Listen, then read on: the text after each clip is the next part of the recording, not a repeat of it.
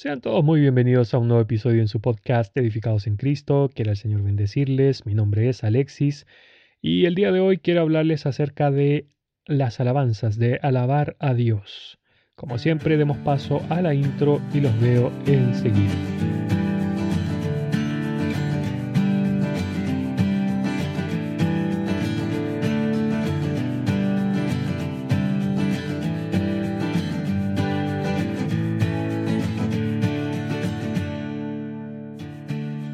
Ok, hermanos, tal como les decía al principio, vamos a conversar acerca de la alabanza, de alabar a Dios. Como es costumbre mía, partamos leyendo un versículo de la palabra del Señor. Dice así, Sacrifica a Dios alabanza y paga tus votos al Altísimo, e invócame en el día de la angustia, te libraré, y tú me honrarás. Salmos capítulo 50, versículos 14 y 15. Hermanos, como sabemos, estos sacrificios hechos en el Antiguo Testamento, dados por la ley de Dios, corderos, machos cabríos, becerros, etc., eh, solo eran figura de lo que aconteció luego con nuestro Salvador, nuestro Señor Jesús. Eh, sabemos, obviamente, todos conocemos que nuestro Señor Jesús pagó toda la deuda y ya no debemos presentar ningún tipo de ofrendas de expiación y etcétera, etcétera, por la culpa, por el pecado, qué sé yo. Pero a nuestro Dios sí le agrada que presentemos sacrificios de alabanza a su persona. La pregunta es, como siempre digo, la pregunta es, ¿cuánto de nuestro tiempo dedicamos para alabar a nuestro Dios? ¿Lo hacemos a diario? Es que, hermanos, tenemos que recordar lo que nos dice su palabra, que Dios busca adoradores. Dice así, mas la hora viene y ahora es cuando los verdaderos adoradores adorarán al Padre en espíritu y en verdad, porque también el Padre tales adoradores busca que le adoren. Dios es espíritu, y los que le adoran en espíritu y en verdad, es necesario que le adoren. me acabo de leer el Evangelio de Juan, capítulo 4, versículos 23 y 24. ¿Eres de aquellos, por así decirlo, entre comillas, que pagan sus votos de alabanza a Dios? Tú le cantas, usted le canta alabanzas al nombre de Dios. Es que, hermanos, es necesario que nosotros hagamos esto. Dice su palabra, cantad a Jehová, si nos damos cuenta es tan imperativo. Aclamad su nombre, Haced célebres en los pueblos sus obras. Recordad que su nombre es engrandecido. Cantad salmos a Jehová porque ha hecho cosas magníficas. Sea sabido esto por toda la tierra. Esto está en Isaías capítulo 12 versos 4 y 5. Todos son verbos imperativos, todos son mandatos. Hermanos, no es una opción que queramos o no adorar y alabar a Dios, cantarle, no es una opción. Ok, ya, supongamos que lo hacemos. Pero la pregunta es, ¿es sincera nuestra alabanza a Dios o solo lo hacemos por costumbre o porque nuestra voz es bonita? Bueno, dice Dios, porque este pueblo se acerca a mí con su boca y con sus labios me honra, pero su corazón está lejos de mí. Y su temor de mí no es más que un mandamiento de hombres que les ha sido enseñado. Esto también es de Isaías esto es en el capítulo 29, verso 13. Bueno, ya dije, en el primer verso que recién leí de Isaías son todos imperativos, pero quizás a alguien le queda la duda de por qué debe adorarle. Bueno, la sencilla razón es que Dios tiene un nombre grande, Él es digno de adoración. Su, palabra nos dice que porque desde donde sale el sol hasta donde se pone, es grande mi nombre entre las naciones, y en todo lugar se ofrece a mi nombre incienso y ofrenda limpia, porque grande es mi nombre entre las naciones, dice Jehová de los ejércitos. Esto es de Malaquías capítulo 1 versículo 11. Probablemente usted, hermano hermana, es de aquellos que dice, pero es que yo tengo una voz tan fea, yo no sé cantar, canto tan desafinado, es que yo canto tan bajito, y le damos mil excusas a Dios. Pero es que hermanos, entendamos, esto es un mandato, no es una opción, y se nos va a pedir cuenta de esto a Dios delante de su presencia. Nos decir, bueno, mi palabra dice que cantaras, que alabaras, que ensalzaras mi nombre, ¿por qué no lo hiciste? Bueno, quizás usted dice, bueno, es que su palabra igual habla de tocar instrumentos y yo no sé tocar ningún instrumento. Hermano, hermana, para todos los que me están oyendo, ok, usted puede tener esta excusa de decir, mi voz no es bonita, yo no canto bien, eh, me sale muy feo, soy muy desafinado, muy desafinada.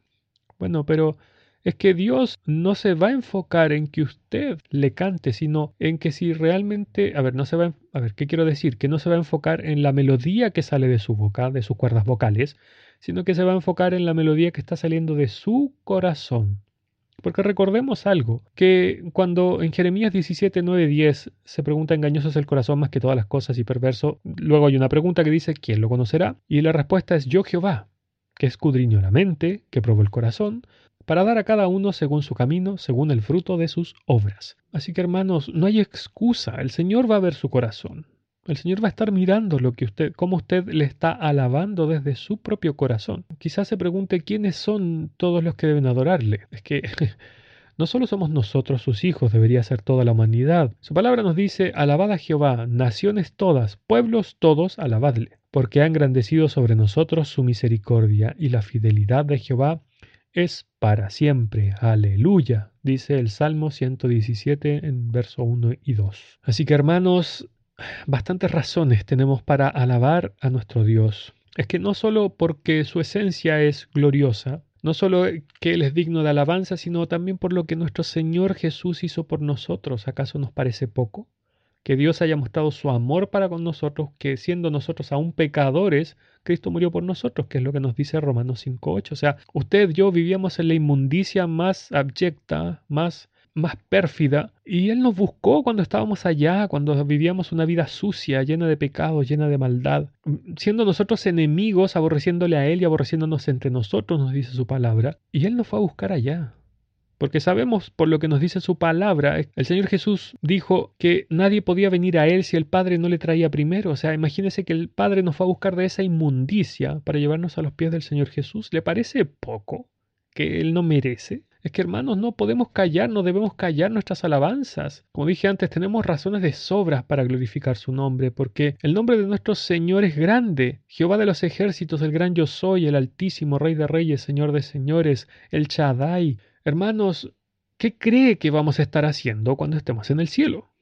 ¿Cree que vamos a ir a una... ¿Qué cree que vamos a ir a, hacer un, culto de estudio, eh, un ministerio sobre la palabra de Dios? No, vamos a estar adorándole de día y de noche, postrándonos delante de su presencia, alabando su nombre, cantando cánticos, dándole gloria. ¿No me cree? Bueno, leamos el Apocalipsis que nos da un pequeño atisbo de lo que vamos a estar haciendo. Dice, y cantaban un cántico nuevo diciendo, digno eres de tomar el libro y de abrir sus sellos, porque tú fuiste inmolado y con tu sangre nos has redimido para Dios, de todo linaje y lengua y pueblo y nación, y nos has hecho para nuestro Dios reyes y sacerdotes, y reinaremos sobre la tierra. Aquí tenemos un ejemplo.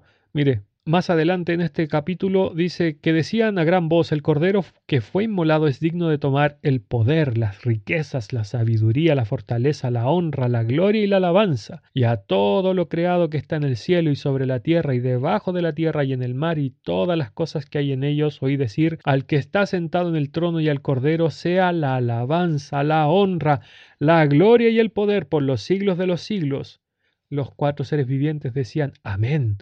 Y los veinticuatro ancianos se postraron sobre sus rostros y adoraron al que vive por los siglos de los siglos. Bendito sea nuestro Salvador y Señor. Lo que acabo de leer es de Apocalipsis capítulo 5, los versos 9 y 10 y del 12 al 14, hermanos. Insisto, ¿qué cree que vamos a estar haciendo? Comience a practicar desde ya, comience a acostumbrarse a estar de rodillas, si es que usted no ora de esa forma. A ver, hermanos, es que tenemos que entender que esa es nuestra posición y es la que vamos a tener delante de Dios. ¿Usted cree que va a estar erguido delante de Dios? Acuérdese lo que dice la palabra de Dios, que delante de Él se doblará toda rodilla delante de nuestro Señor. ¿Usted cree que vamos a estar erguidos? No, no. Dios es demasiado glorioso y sublime digno de toda alabanza para que estemos de pies. No, hermanos, en este mundo es que tenemos que acostumbrarnos a estar de rodillas, alabando el nombre de Dios. Por tanto, hermanos, les insto, les ruego, por favor, alaben al Señor, no pierdan esa bendición, porque es una bendición tremenda, tremenda, no saben cómo les cambiará la vida si ustedes alaban al Señor diariamente, de todo corazón. Quiero el Señor bendecirles. Quiera que esta palabra, estos versículos, el Espíritu Santo haya tocado sus corazones, les convenza que Dios es digno de adoración, que el Padre busca adoradores en espíritu y en verdad, y el Cordero inmolado merece toda la gloria y toda la honra, la alabanza por siempre, por los siglos de los siglos. Amén. El Señor les cuide en este día. Un abrazo.